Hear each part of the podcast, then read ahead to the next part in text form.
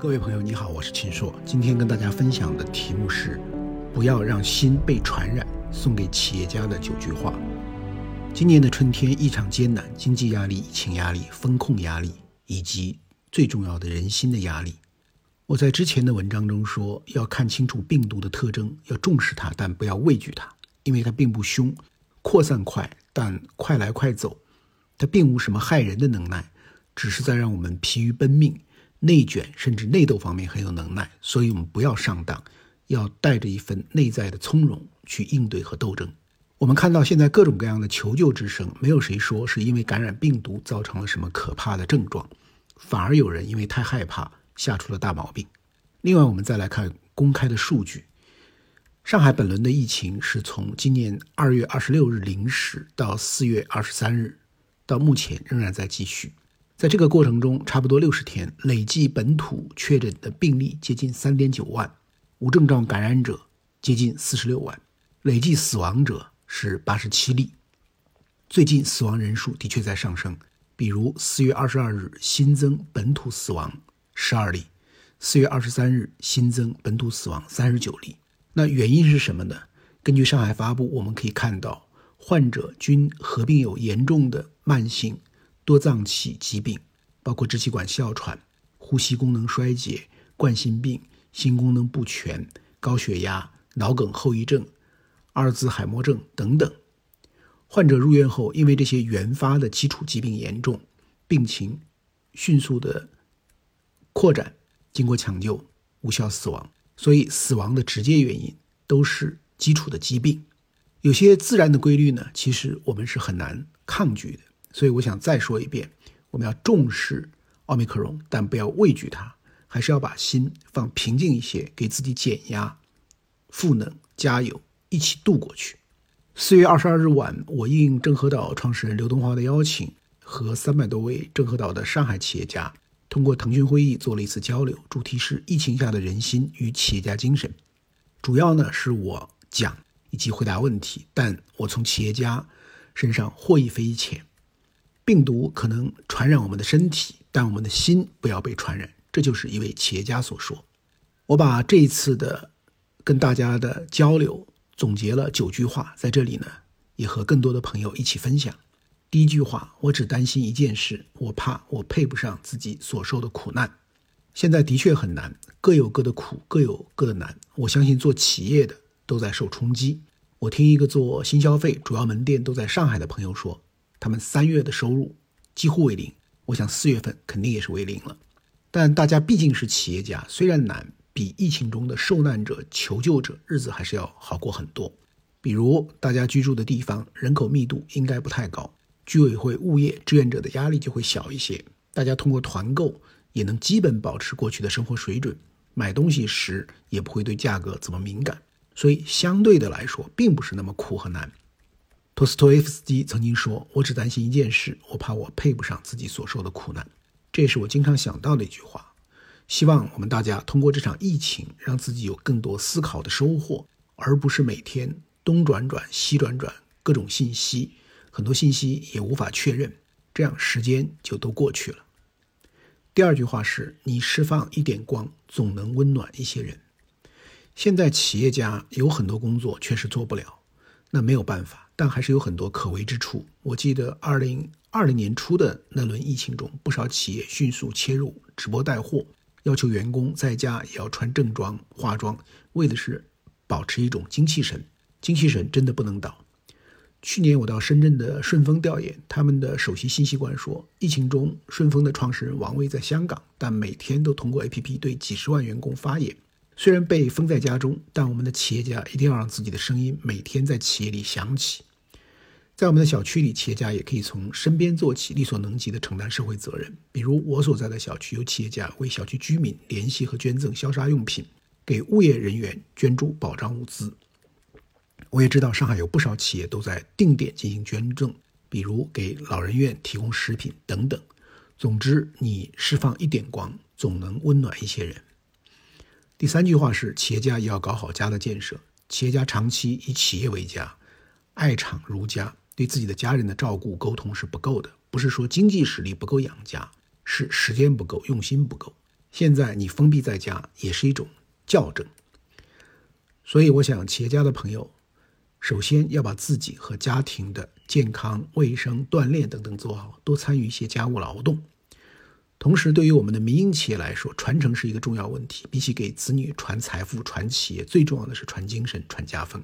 这段时间，企业家可以和子女多一些交流，增强互知，传递能量。希望我们的企业家今后也能够把家庭健康和安全放在更重要的地位，长期加以重视，多一些时间花在那些有助于身心健康、家和万事兴、自然生命和企业生命都活得更久的因素上。第四句话是：疫情即课堂，谁都不愿意疫情来，但既来之，企业家可以视之为课堂，为体体检，从中学到悟到很多东西。我们企业的规模一般都是几百人、几千人，上万的已经很少。但上海是惊人的两千五六百万人，设想你来经营这么大一家超级公司，能经营的好吗？你会怎么来经营？治大国若烹小鲜，这说的是一个基本道理，但在实践中，不同规模体系的治理那是有很大不同的。规模越过一定限度后，治理压力不是百分之几十的上升，可能是百分之几百的上升。因为关联性、带动性的因素太多，一旦哪里有跑毛滴漏，连带起来的效果往往超出预想。治理不是口号，是特别复杂、具体、动态的系统。我们的企业家可以思考一个问题：如果你的企业就是一座城，在治理中要特别关注哪些问题？我个人认为，第一是提高预防思维和预防体系的建设问题；第二是闭环顺畅的问题；第三是统筹协调的问题。第四是信息有效传递对称的问题，第五是沟通承诺与信任的问题。那么在我们的企业中，上述这些问题它有什么样的表现呢？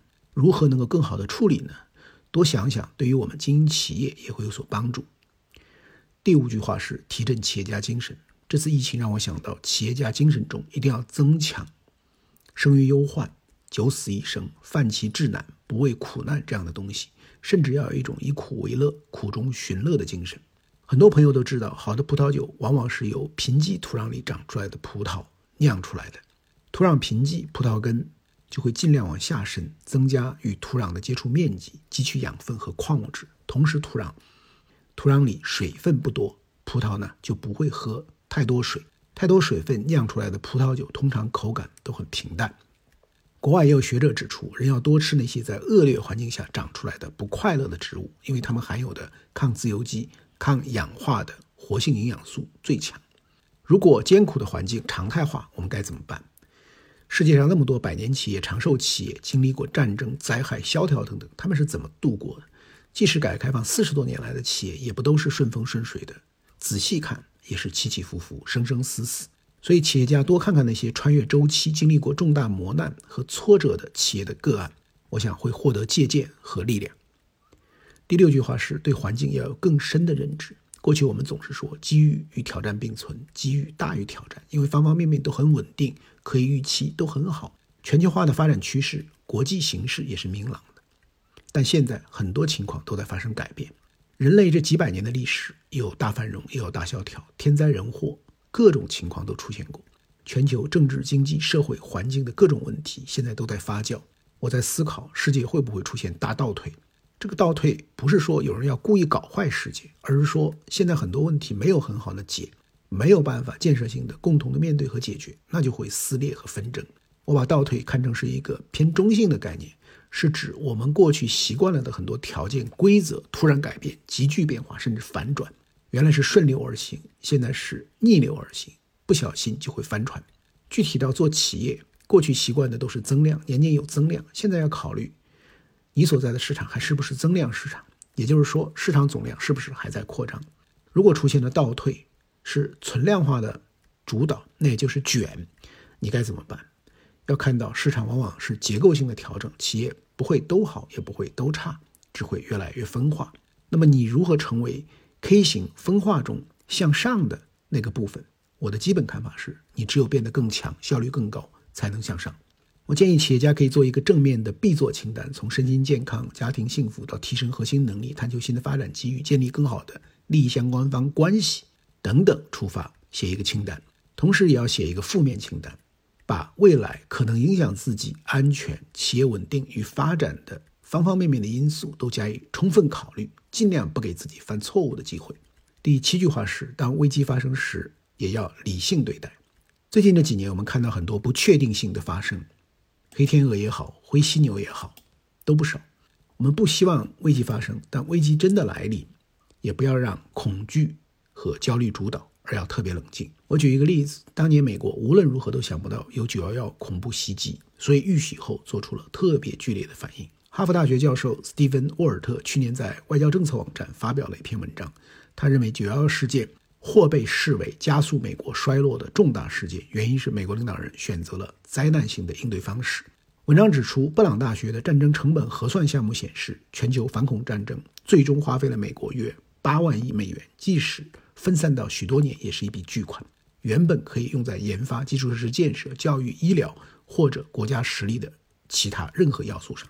全球反攻战争也分散了人们对一系列更广泛战略担忧的注意力。在短暂的爱国主义情绪爆发后，这场战争还加剧了国内分裂、仇外心理和对有色人种的更广泛的恐惧。没有在文化日益多元化的社会内部恢复团结，而是沦为一个充满仇恨的国家。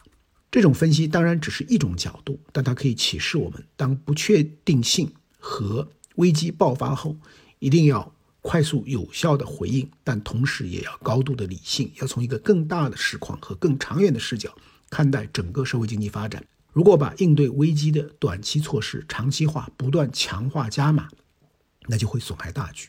我们作为企业要居安思危、临危不惧，也要对自己有清醒的认知和基本的信心。大家打拼了这么多年，是有安身立命之本的，不要自乱阵脚，还是要坚持做对的事情。